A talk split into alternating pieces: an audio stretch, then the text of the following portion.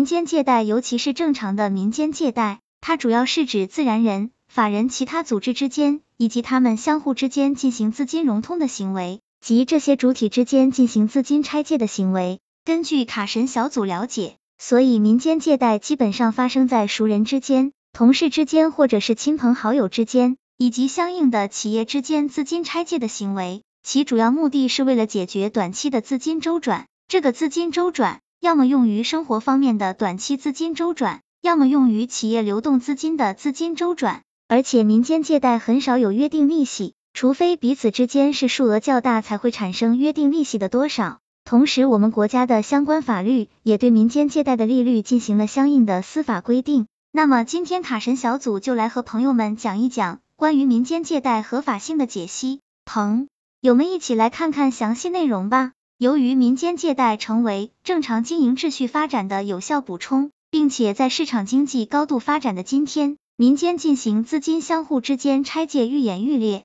再加上对利息的追求，逐渐把民间借贷市场演变成为职业放贷现象，或者是非法放贷现象，其中从事的高利贷、套路贷等等非正规和违法的放贷现象。所以今天卡神小组在民间借贷专栏里面。对民间借贷合法性与否进行专题分析和讲解。第一，看民间借贷的主体，在借贷法律关系中，所谓的民间主要是与金融机构等所谓的官方借贷行为相区别的，其主体范围仅限自然人和自然人与企业及其他组织之间。由此，我们可以将借贷关系大体可以分为三类：自然人之间、自然人与企业包括其他组织、企业之间。第二。非法放贷的定义违反国家规定，未经监管部门批准，或者超越经营范围，以盈利为目的，经常性的向社会不特定对象发放贷款，扰乱金融市场秩序，情节严重的行为。非法放贷，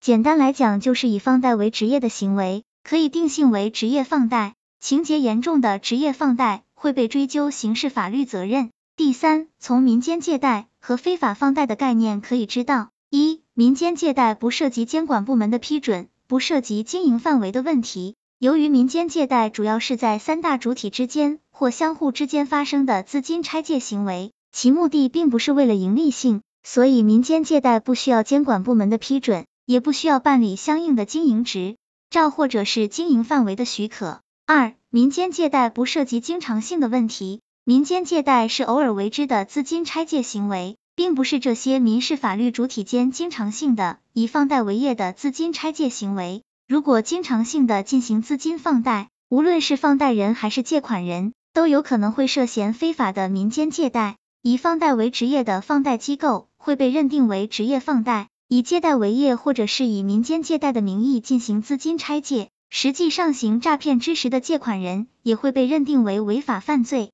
三民间借贷就是简单的、单一的自己拆借行为。民间借贷基本上发生在单一主体之间的行为，无论是借款人还是出借人，双方都是特定的。如果出借人以不特定的对象进行多次放贷，就有可能涉嫌非法的民间借贷。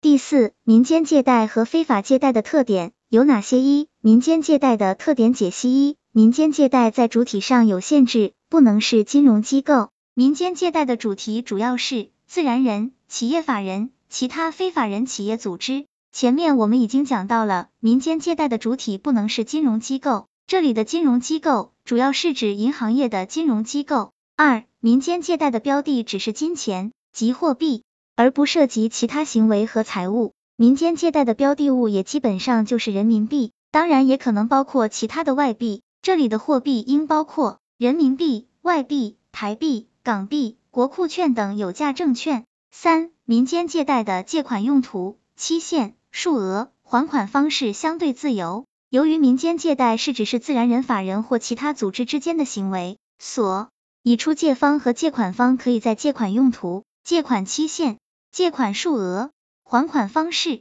是否有无利息等方面进行自由约定。这些约定只要不违反国家的法律法规，即为有效。卡神小组总结在最后。